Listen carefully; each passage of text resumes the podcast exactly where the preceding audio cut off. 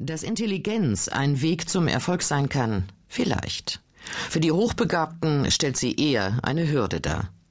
Statt das Potenzial zu nutzen, werden sie bei uns oft zu Außenseitern, weil sie schneller, anders sind. Wir haben es gerne überschaubar. Zu viel des Guten, ob Erfolg oder Intelligenz, macht argwöhnisch.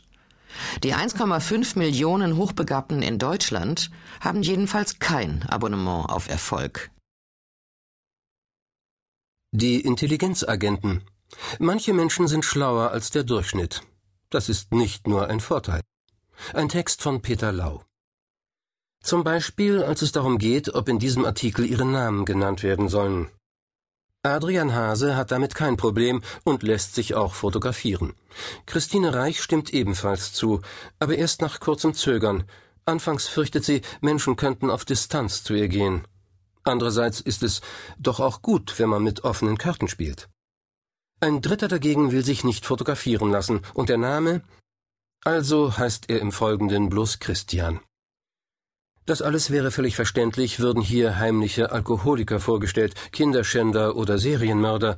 Dabei geht es um besonders intelligente Menschen, sogenannte Hochbegabte.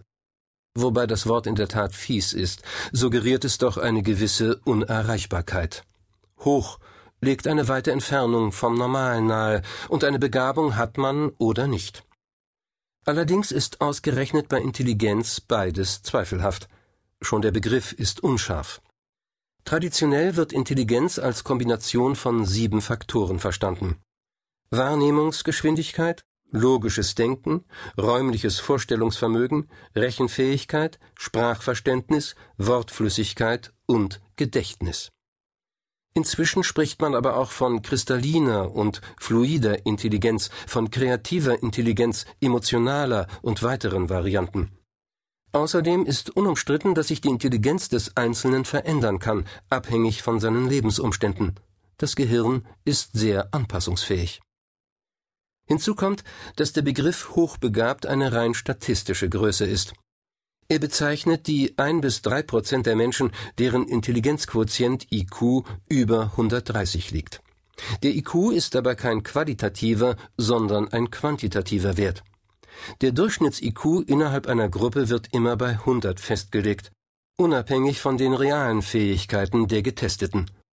Testete man nur sogenannte Hochbegabte, wäre der Durchschnitt innerhalb der Testreihe ebenfalls 100. Auch hier erreichten dann nur ein bis drei Prozent einen IQ über 130.